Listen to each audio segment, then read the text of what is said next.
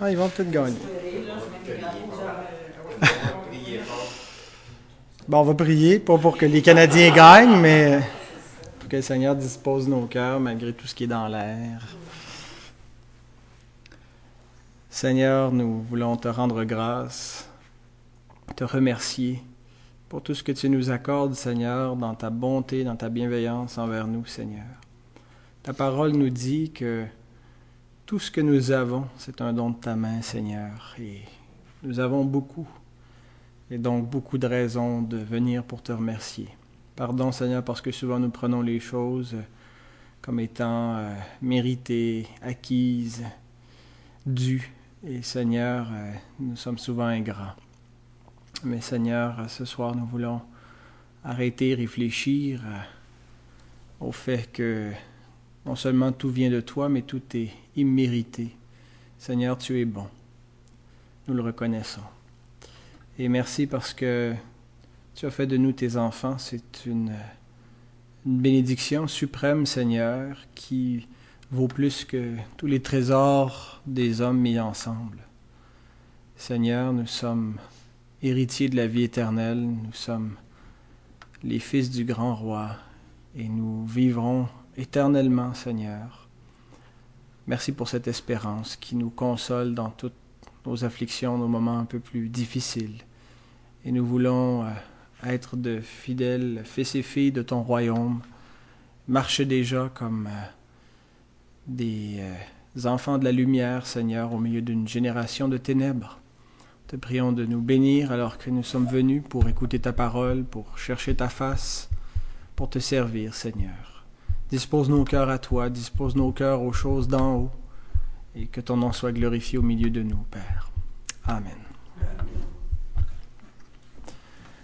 Je vais vous parler ce soir de quelque chose qu'on parle beaucoup dans la société, dans les médias, avec euh, aisance, sur un sujet sur lequel les chrétiens sont de plus en plus euh, discrets. On en entend peu parler dans les églises. Euh, je vais vous parler de l'homosexualité. J'ai eu une réflexion qui a surgi comme ça dans mes pensées. Pourquoi parler de l'homosexualité Quand j'ai dit ça à Caro tantôt, elle dit ça n'a pas rapport. Parler de l'homosexualité à réunion de prière. Ben, en fait, je pense que tout ce que l'Écriture adresse comme sujet devrait être l'objet de notre, euh, notre étude, de notre réflexion. Alors, euh, c'est important euh, d'être outillé de, de, pour savoir répondre à, ceux qui euh, s'opposent à la, vérité. Et euh, parce que on voit qu'il y a un lobby extraordinaire, euh, pas juste au Québec, mais partout en Occident, qui a beaucoup, beaucoup, beaucoup fait avancer la cause de l'homosexualité au détriment de la, compréhension que nous en avons, mais en faveur de la leur. Euh, on a passé de la décriminalisation de l'homosexualité à de plus en plus gagner l'opinion publique en faveur de, cette orientation, à obtenir euh, le droit au mariage, une reconnaissance exactement comme les hétérosexuels, à l'homoparentalité. Euh, récemment, en décembre 2009, le gouvernement Charest lançait euh, sa, sa, Gestapo, je sais pas si vous avez vu ça, la, politique de lutte contre l'homophobie, la politique québécoise de lutte contre l'homophobie, un petit peu pour euh, encadrer le discours. Euh, on est dans la, rectitude politique. On a le droit de penser comme ça, on n'a pas le droit de penser comme ça. Et puis maintenant, il y a une autorité civile qui euh, se mêle de plus en plus des institutions privées pour... alors, c'est des libertés qui sont menacées. Alors, on a le grand discours hein, qu'il faut être tolérant, qu'il faut tolérer, que euh, même si c'est un petit peu à l'envers de nos, de nos valeurs traditionnelles. Et euh, un peu paradoxalement, on constate que ceux qui ont le discours qu'il faut être tolérant sont très intolérants envers ceux qui euh, s'opposent à ces pratiques. Il y a réellement un, un, une agressivité qu'on sent quand on touche à ces sujets-là. C'est bien que les chrétiens euh, sont timides, n'osent pas en parler parce qu'on se sent intimidé Hein, on va pas publiquement, euh, quand, on va dire nos positions sur le, la question, on n'essaie pas d'attirer l'attention. On le fait quand on est un peu au pied du mur, mais on cherche pas sinon à, dire voici ce que Dieu dit sur le, sujet. Et puis bon, on voit que tout ça vient avec euh, de plus en plus des pertes de liberté au niveau de la liberté d'expression. Hein, dès qu'on parle contre euh, l'homosexualité publiquement. Dès qu'il y a une déclaration qui est faite, on demande de s'excuser sur la place publique.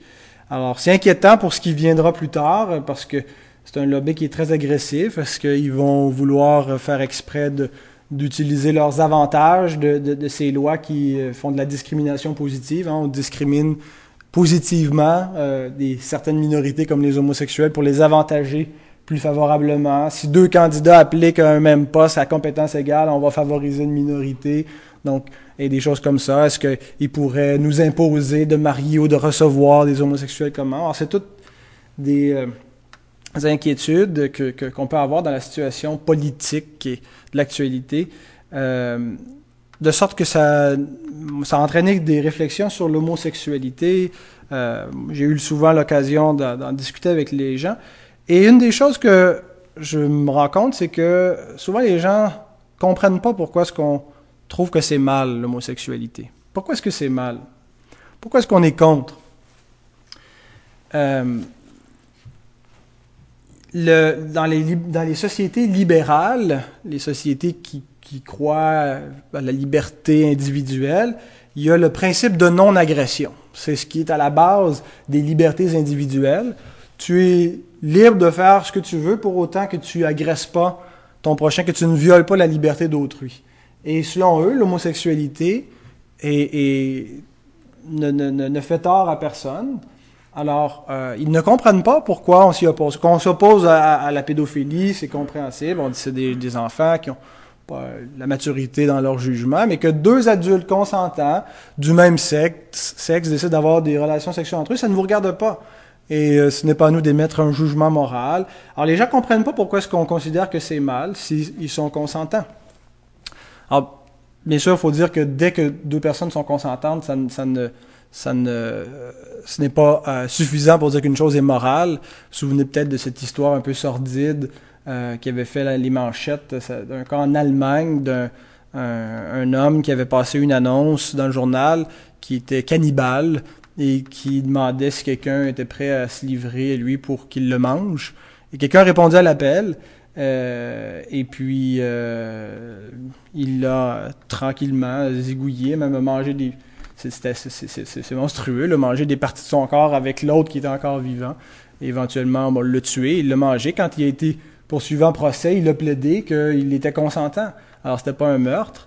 Euh, bon, il est en prison quand même. Et donc, pour dire que le consentement, que deux adultes consentants, euh, ce n'est pas suffisant pour dire qu'une chose est morale. Mais euh, de plus en plus de chrétiens sont gagnés par le discours populaire, sont de plus en plus mal à l'aise avec les affirmations de la Bible concernant l'homosexualité. On cherche à les adapter, un petit peu comme ce qui a précédé à cette cause sociale de l'homosexualité, c'était aussi la cause des femmes. Beaucoup d'églises aujourd'hui font fi des affirmations de l'Écriture ou vont les ajuster, vont trouver une autre façon de les interpréter. Alors on fait un peu la même chose avec l'homosexualité parce qu'il y a tellement de grosses pressions sociales et puis on veut pas avoir l'air des méchants qui euh, stigmatisent un groupe comme ça et les persécutent par le discours en les faisant sentir coupables et qu'on est des homophobes. Alors plutôt donc de, de, de, de se tenir d'étudier ce que l'Écriture dit clairement, ben on tourne notre veste de côté puis on se range dans l'autre camp sur ce sujet-là. Eh bien, ce soir, je ne veux pas vous parler des causes, des conséquences biologiques, psychologiques ou sociales de l'homosexualité, euh, parce que c'est pas mon champ de compétences premier, la sociologie, mais je veux vous parler de ce qui est au cœur de ce péché et non pas de toute la corruption qui en découle. Le mode de vie qui vient avec et tout ça, j'ai lu des, statistiques qui démontrent que, et, des études qui démontrent que euh, la perversion qui vient avec le mode de vie homosexuel est pas seulement causée par des facteurs extrinsèques, mais aussi intrinsèques Euh, c'est-à-dire, c'est pas juste des, facteurs à l'extérieur de l'homosexualité même, comme l'homophobie ou des choses comme ça, mais que l'homosexualité elle-même entraîne euh, comportement déviant. Euh, mais je ne veux pas euh, aborder tout ça. Je veux plutôt vraiment parler de ce qui est vraiment au cœur du péché de l'homosexualité. L'homosexualité, c'est le rejet de l'autre. L'être humain n'est pas comme les anges c'est un être sexué. Euh, il a été créé mâle et femelle. Et de plus, l'être humain n'a pas été créé autarcique, c'est-à-dire suffisant lui-même, autosuffisant. Il a été créé social, interdépendant, il vit en société, et ce qui est à la base de, la société, c'est un couple qui fonde une famille. Et donc, euh, il n'y a personne qui échappe. Hein. On est tous nés dans une famille, on est tous nés d'un couple. Euh, et euh, donc, on est interdépendant. Dieu nous a créés comme ça. Alors, l'homosexualité, c'est un rejet de l'altérité. Le mot altérité euh, réfère à ce qui est autre que soi, à ce qui est différent du, du moi, du, du, ce qui est propre, ce qui est euh, de l'individu. Donc, l'altérité, c'est le caractère d'autrui, de l'autre. Alors, c'est un rejet euh, de l'autre, c'est-à-dire l'autre qui est différent. Et donc finalement, puisque, puisque les homosexuels aussi sont des êtres sociaux et sexués, cherchent à vivre leur sexualité et leur sociétalité, je peux faire un néologisme, à vivre le fait qu'ils sont des êtres sociaux, mais en excluant l'autre.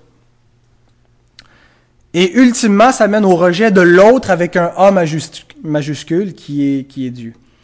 Euh, juste une petite précision sur les, les préfixes qu'on emploie. Euh, homo, hétéro.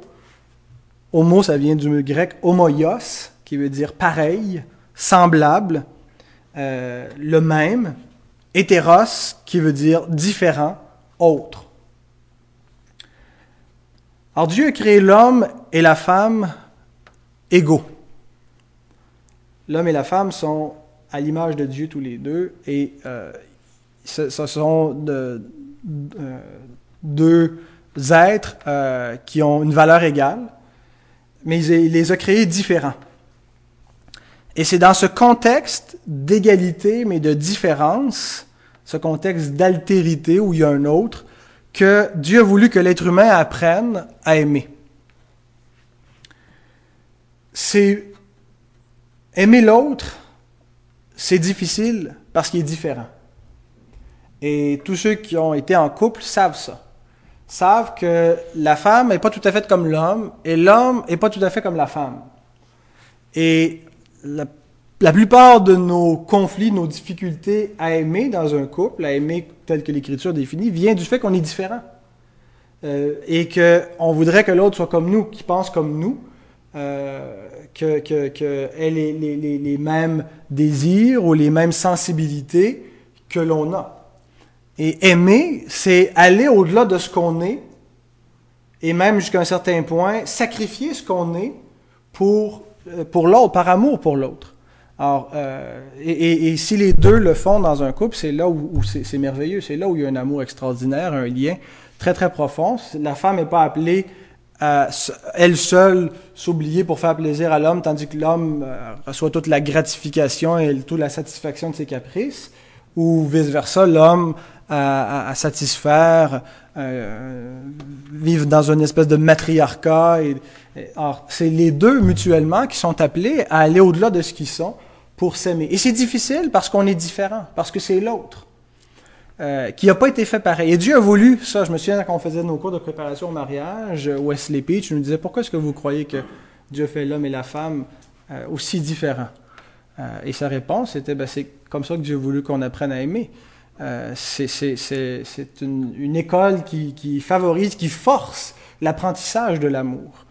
Euh, si, on était exactement pareil, ça serait, bien facile. Euh, mais donc, l'amour, on sait que c'est beaucoup plus qu'un sentiment, c'est quelque chose qui, relève de, la volonté, des, actes, d'une décision. On décide d'aimer l'autre, de, comprendre ce qu'il est, et, donc d'aller au-delà de nos, de nos impulsions, de nos réactions, et donc de l'aimer. Et ce qui est intéressant dans la relation de l'homme et de la femme, c'est que c'est une relation qui en reflète une autre. C'est une relation qui est fondée sur la relation entre Christ et son Église, et non l'inverse. On pense peut-être parfois que Dieu nous donne l'image du mariage entre Christ et l'Église par analogie au mariage de l'homme et de la femme. Mais en fait, c'est le contraire. C'est, ce n'est pas, la relation entre Christ et l'Église qui est bâtie sur le, modèle de l'homme et de la femme.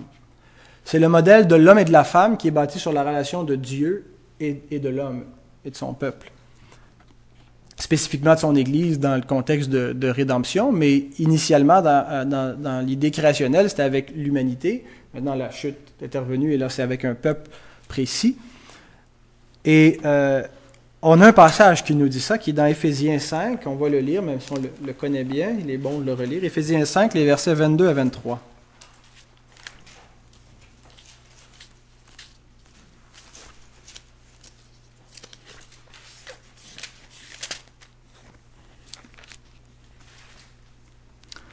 Femmes, soyez soumises à vos maris comme au Seigneur, car le mari est le chef de la femme, comme Christ est le chef de l'Église, qui est son corps et dont il est le sauveur. Or, de même que Christ, euh, de même que l'Église est soumise à Christ, les femmes aussi doivent l'être à leur mari en toutes choses. Marie, aimez vos femmes comme Christ a aimé l'Église et s'est livré lui-même pour elle, afin de la sanctifier par la parole après l'avoir purifiée par le baptême d'eau afin de faire paraître devant lui cette Église glorieuse, sans tache, ni ride, ni rien de semblable, mais sainte et irrépréhensible. C'est ainsi que les maris doivent aimer leur femme comme leur propre corps. Celui qui aime sa femme s'aime lui-même. Car jamais personne n'a haï sa propre chair, mais il la nourrit, et en prend soin, comme Christ le fait pour l'Église, parce que nous sommes membres de son corps. C'est pourquoi l'homme quittera son père et sa mère et s'attachera à sa femme, et les deux deviendront une seule chair. Ce mystère est grand. Je dis cela par rapport à Christ et à l'Église. Du reste que chacun de vous aime sa femme comme lui-même et que, et que la femme respecte son mari. Ce mystère est grand, je dis cela par rapport à Christ et à l'Église. Donc le fait que Christ quitte son Père pour venir s'attacher à sa femme en s'incarnant, euh, en la sauvant, en la rachetant. Euh, et il l'aime jusqu'à la mort. Ce qui est intéressant dans la relation homme-femme, cette relation est fondée sur la relation Christ-Église.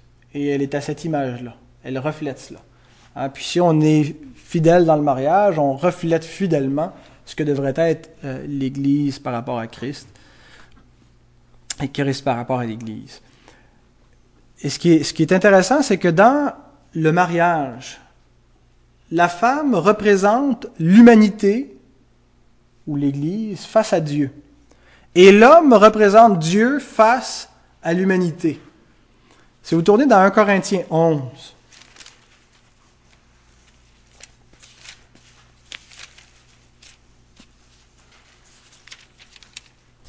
3 à 12.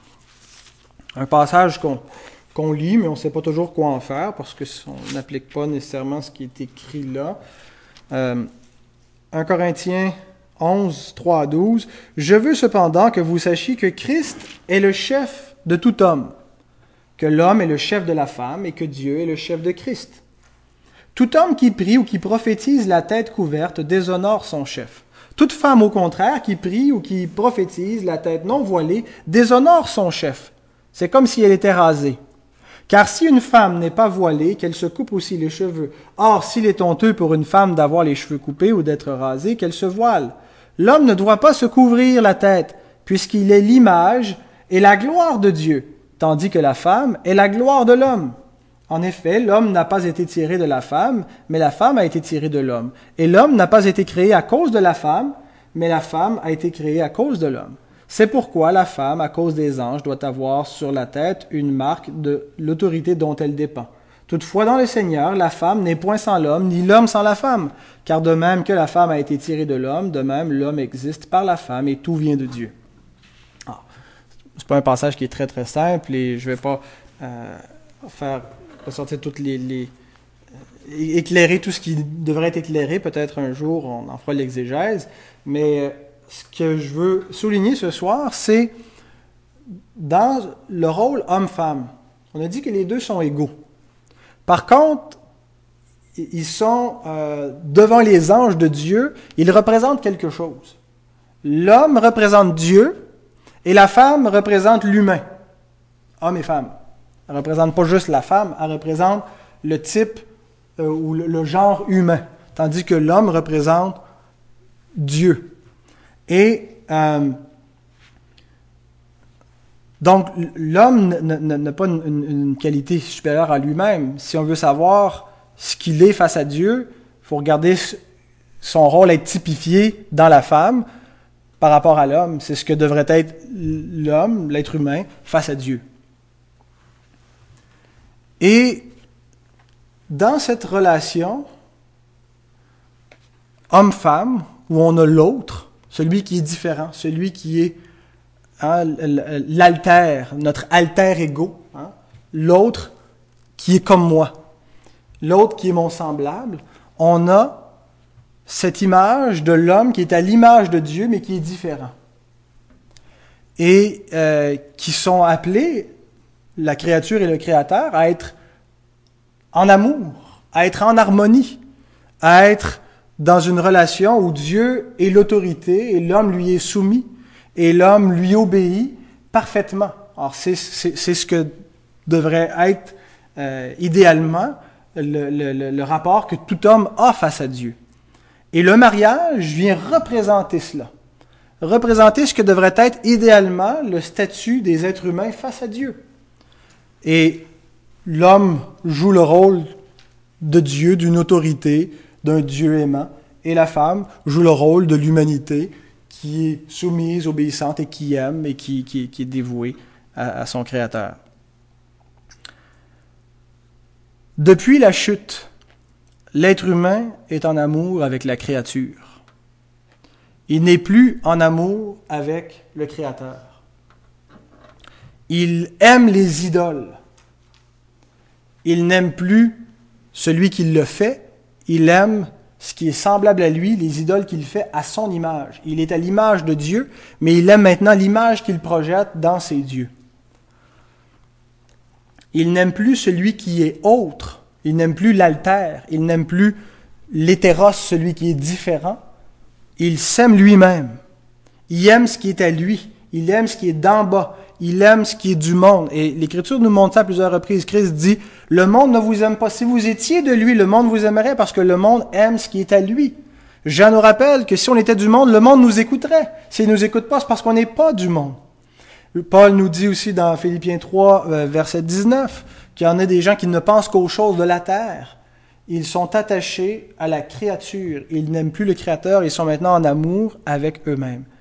Et la thèse de Paul en Romains 1, c'est que l'idolâtrie a mené à l'homosexualité.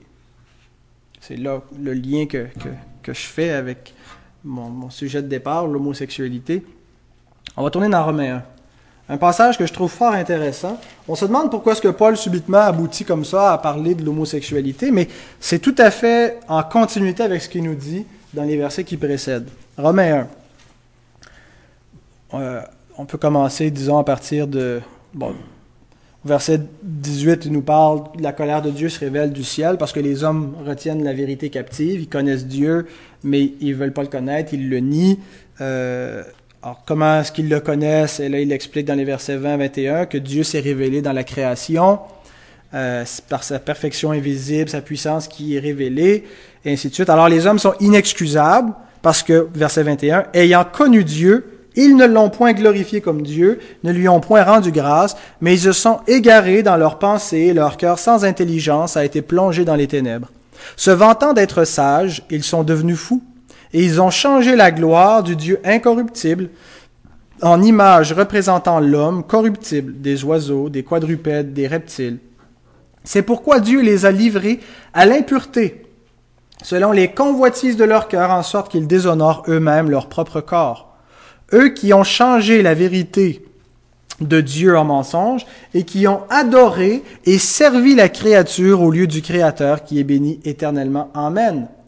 C'est pourquoi Dieu les a livrés à des passions infâmes, car leurs femmes ont changé l'usage naturel en celui qui est contre nature. Et de même, les hommes, abandonnant l'usage naturel de la femme, se sont enflammés dans leurs désirs les uns pour les autres, commettant homme avec homme des choses infâmes et recevant en eux-mêmes le salaire que méritait leur égarement. Comme ils ne se sont pas souciés de connaître Dieu, Dieu les a livrés à leur sens réprouvé pour commettre des choses indignes, et ainsi de suite. Comment est-ce que Paul passe du péché de l'idolâtrie à celui de l'homosexualité?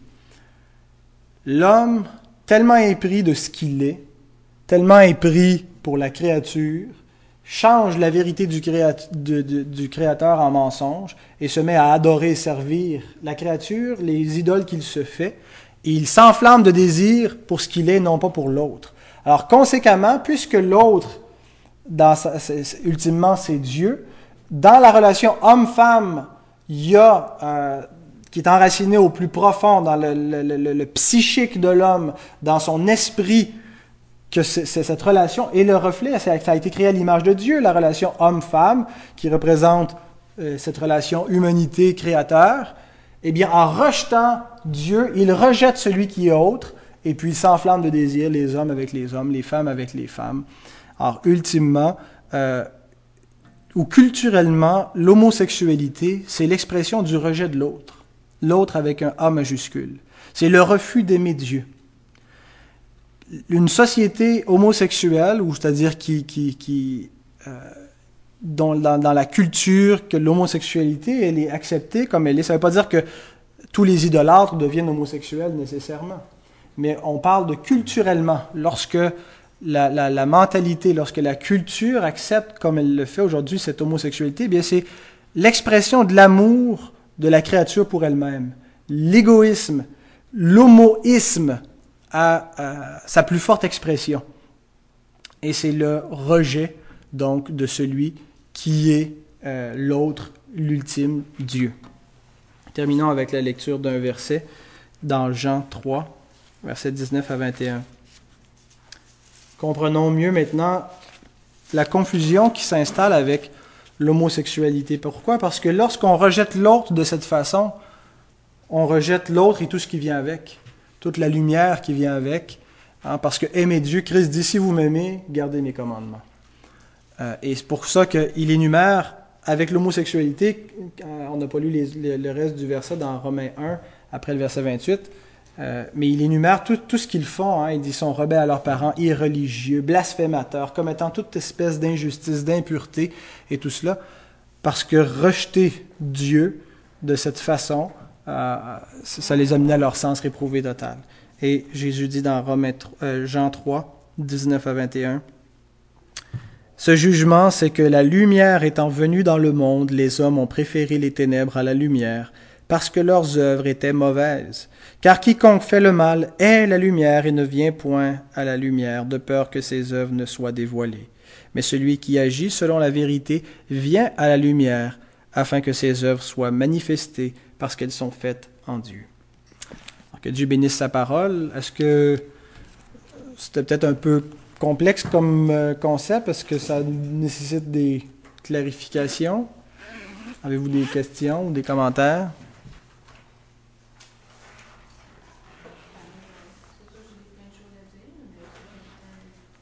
pas le temps d'y dire. On s'en reparlera. Alors bien, voilà.